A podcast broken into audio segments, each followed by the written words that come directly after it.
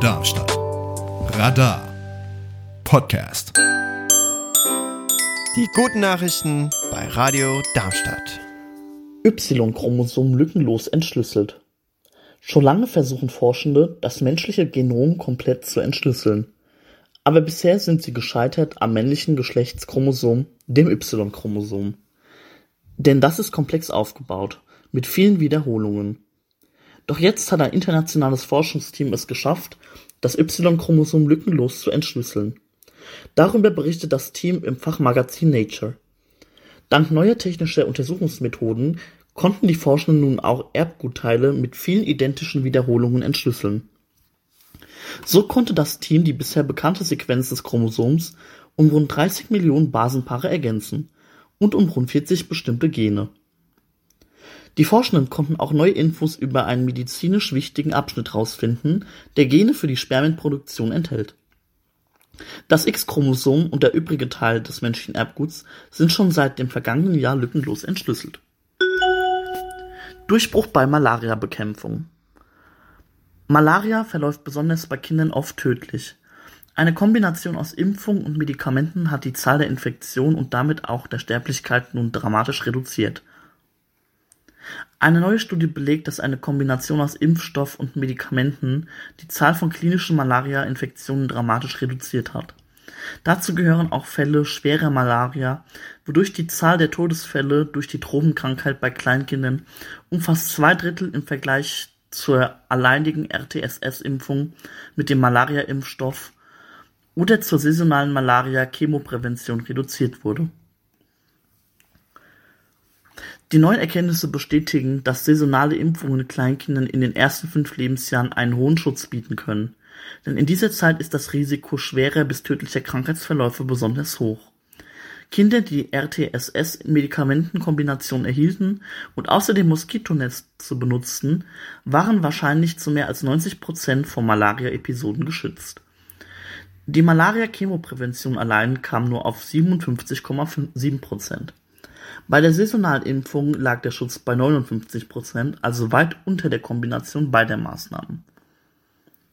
In Anschlussstudien werden die Kinder zwei weitere Jahre lang beobachtet wenn die Malaria-Prophylaxe abgesetzt wird. Diese Nachbeobachtung soll feststellen, wie lange der Schutz anhält. Zudem will das Forschungsteam wissen, ob die Kombination aus saisonaler Impfung und einer Chemoprävention das natürliche Immunsystem der Kinder stärkt. Die Malaria-Chemoprävention wird in den meisten Ländern nicht bei Kindern über fünf Jahren eingesetzt. Deutschland erleichtert Zugang zur Staatsbürgerschaft. Eine Einbürgerung soll grundsätzlich nach fünf Jahren Aufenthalt möglich sein. Ausdrücklich ausgeschlossen sind Menschen, die aus antisemitischen oder rassistischen Motiven Straftaten begangen haben. Das deutsche Kabinett hat einen Entwurf von Innenministerin Nancy Faeser von der SPD zu einem neuen Staatsangehörigkeitsrecht am Mittwoch gebilligt. Dies verlautete aus deutschen Regierungskreisen. Äh, die Ampelkoalition aus SPD, Grünen und FDP will es für Ausländer in Deutschland erleichtern, die deutsche Staatsangehörigkeit zu erhalten. Die Vorlage geht nun in den Bundestag. Erst wenn das Parlament zustimmt, kann sie in Kraft treten.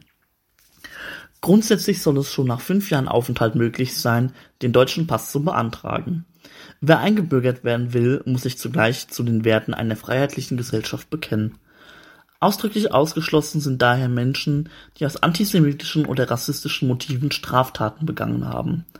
Voraussetzung soll auch sein, dass man seinen Lebensunterhalt in der Regel ohne Sozialleistungen bestreiten kann. Besonders gut integrierte Menschen sollen bereits nach drei Jahren die deutsche Staatsbürgerschaft erhalten können. Auch die Mehrstaatlichkeit soll mit dem Gesetz ermöglicht werden. Mit niedrigeren Hürden für die Einbürgerung will Deutschland laut Faeser Anreize für Fachkräfte setzen. Zugleich solle die vom Kabinett beschlossene Reform für Teilhabe sorgen. Nach Angaben des deutschen Innenministeriums haben etwa 14 Prozent der Bevölkerung keinen deutschen Pass, etwa mehr als 12 Millionen Menschen. Von ihm leben rund 5,3 Millionen seit mindestens zehn Jahren in Deutschland. Demnach beantragen im vergangenen Jahr 168.545 Menschen den deutschen Pass. Das entspricht 3,1 Prozent der ausländischen Staatsbürgerinnen und Staatsbürger, die seit mindestens zehn Jahren in Deutschland leben. In der Europäischen Union beträgt die Einbürgerungsrate 2,0 Prozent, in Deutschland 1,1 Prozent Das waren die guten Nachrichten für diese Woche. Sprecher und Redaktion war Louis Stenger.